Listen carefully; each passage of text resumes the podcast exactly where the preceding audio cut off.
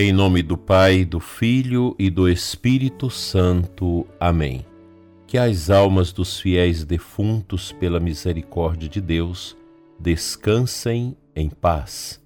Amado ouvinte do nosso programa Oração da Manhã, aqui da nossa Diocese de Formosa, e você também que reza conosco, que nos acompanha de outras localidades. Hoje, segunda-feira, dia que a Igreja recomenda a nossa oração pelo sufrágio dos mortos. Nós temos essa piedade católica em cada dia da semana.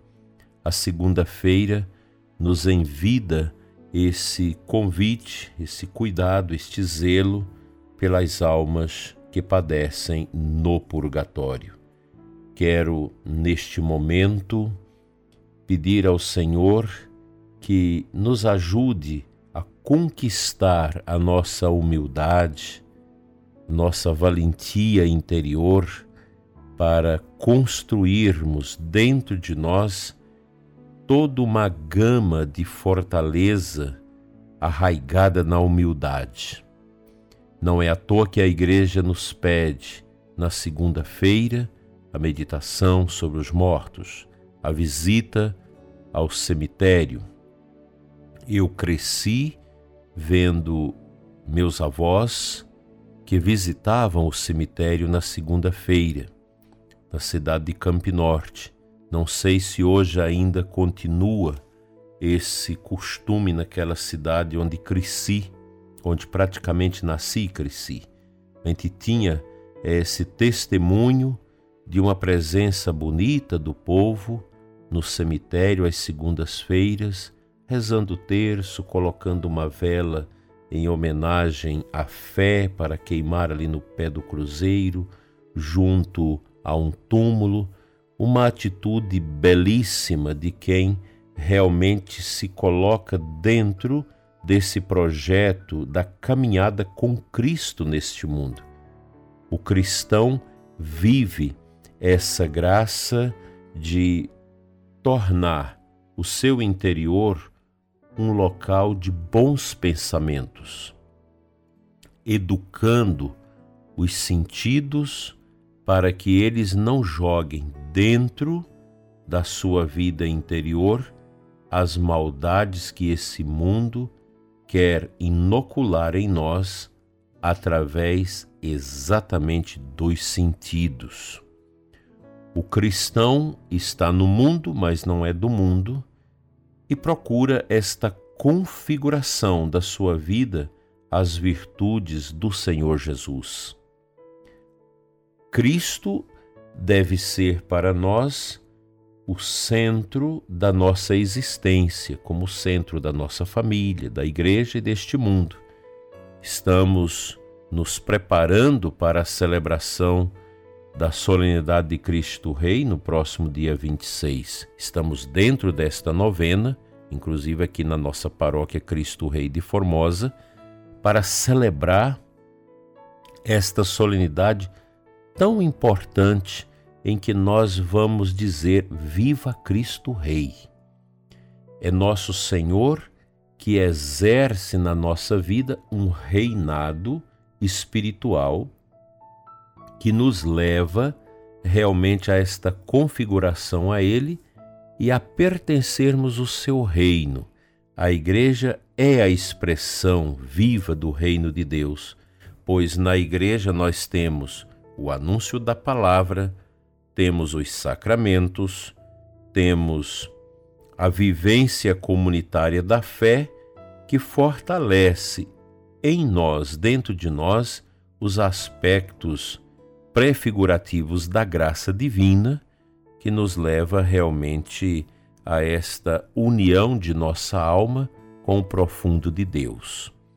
Nossa mente deve ser não um laboratório de maus pensamentos, mas pelo contrário, nossa mente deve ser esse jardim irrigado pela graça de Deus que faz florescer as virtudes.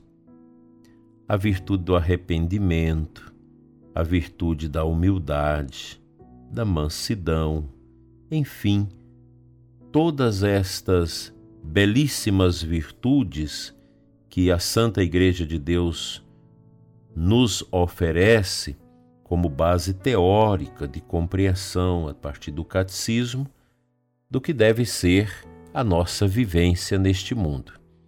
É claro que um pagão vai dizer: não, eu não quero isso, pois é tão bom ser pagão, a gente poder fazer tudo que a carne nos instiga a fazer. Os vícios, a bebida, os prazeres dos sentidos são coisas tão boas que eu não abro mão disso. O pagão vive para estas realidades. Ele vive do estômago para baixo. É a comida, é a bebida, é a sexualidade, os prazeres mundanos. Essas realidades tão torpes e pobres que não são capazes de edificar a pessoa no aspecto mais profundo que deve ser a sua vida, que é a configuração a nosso Senhor. Daí que o mundo acha muito esquisito os santos. Quando a gente fala da vida dos santos, o mundo acha estranho. O mundo não gosta. O mundo sente um arrepio quando nós falamos daquilo que os santos viveram em profundidade em suas vidas. E os santos são para nós as testemunhas que foram fiéis a nosso Senhor, fiéis à Sua palavra, à Sua tradição, e que dá para nós esta consciência que a santidade não é algo longe, distante de nós, está próxima de nós. Os santos foram de carne e osso como nós, mas com uma diferença a mente de um santo, ela é uma mente onde orbita a graça de Deus e os bons pensamentos, os bons sentimentos, onde se refuta a intromissão venenosa do pecado e de todas as misérias que nós conhecemos neste mundo, que nos afasta de Deus e que trai a nossa consciência e nos leva ao desespero do pecado, pois o pecado tem um salário, como diz o apóstolo Paulo na Romanos capítulo 8, versículo 23. O pecado tem um preço, tem um salário, que é a morte, enquanto que o Cristo vivo, ressuscitado, nos deu o garante da vida. Ser cristão é algo belíssimo, embora não seja tão fácil. É agradável espiritualmente falando, mas pesado do ponto de vista do nosso corpo. Daí a necessidade da gente vigiar. A santidade se adquire nesta permanente busca da humildade, da mansidão, da renúncia aos vícios e da acolhida às virtudes que modelam a pessoa humana de forma que ela dá os seus passos e realiza a sua caminhada nesta terra, seguindo os passos de Jesus, os passos de Nossa Senhora, enfim. Esse é o nosso caminho. É um caminho que não é tão fácil, que a gente precisa realmente, com oração, com meditação, com a caridade, com a prática do bem, entender que esse chamado de Cristo, de Deus, a que nós sejamos santos, passa por estas meditações, por estas concepções e por uma retomada da nossa consciência numa singular unidade com nosso Senhor, numa abertura permanente ao Espírito Santo que nos concede a graça para alcançarmos a nossa salvação e a verdadeira vida em Deus. Vamos com coragem buscar sempre a nossa conversão.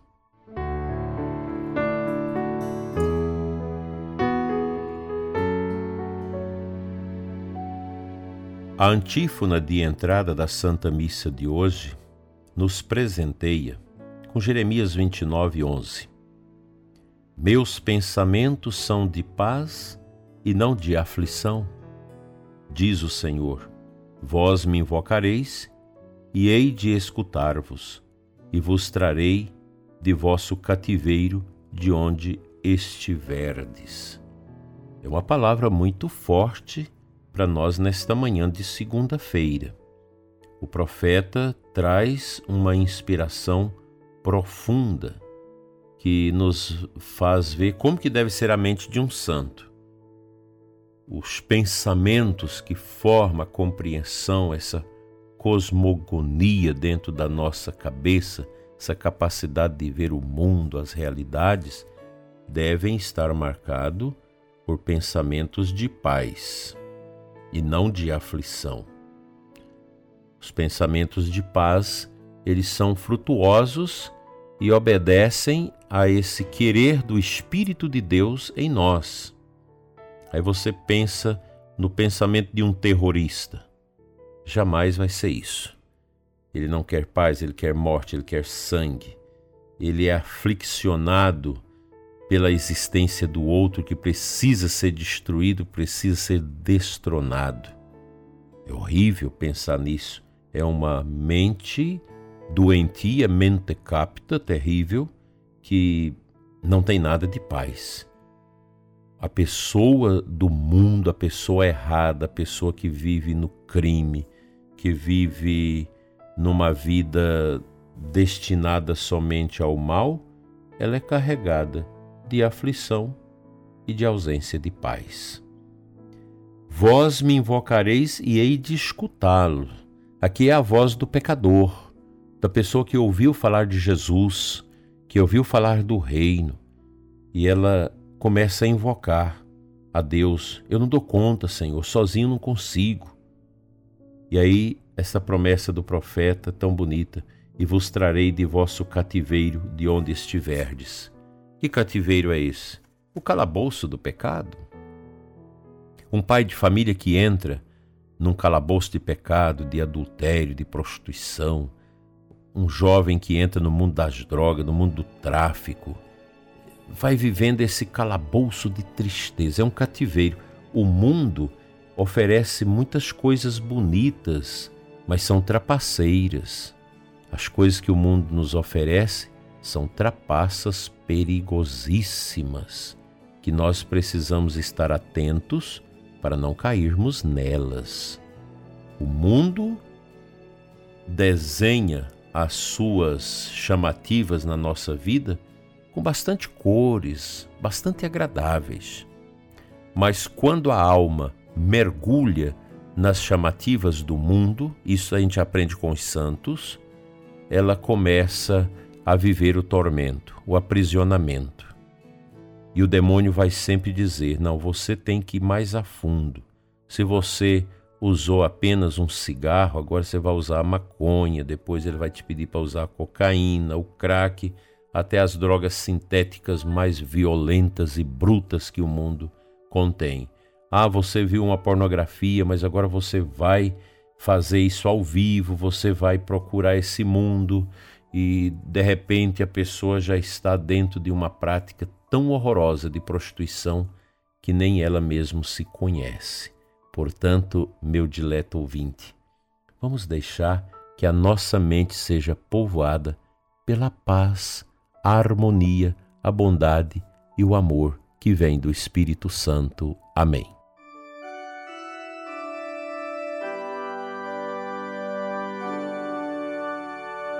Senhor, abençoa nossa mente, tira de dentro de nós a confusão mental. Abençoa o ouvinte que está com dúvidas de fé, porque escutou uma pessoa estranha de uma seita, de realidades que não são cristãs. Tira, Senhor, de dentro de nós o apavoramento e nos dê harmonia, pensamentos de paz, de amor e, sobretudo, a humildade que nos faz crescer com teu Filho Jesus no sacrifício da paixão. Cura, Senhor, o ouvinte que já está com a mente carregada de coisas tão tristes, inclusive pensamentos de suicídio. Livra-nos do mal, Senhor, e nos dê uma mente de paz. Assim seja. Pela intercessão de Nossa Senhora da Boa Morte, seja abençoada a sua vida, em nome do Pai, do Filho e do Espírito Santo. Amém. Tenha um dia abençoado e até à noite, às 21 horas, aqui no nosso canal do YouTube, com a Escola da Fé Eclésia Santa e a Oração das Completas. Participe conosco hoje, às 21 horas. Fique em paz.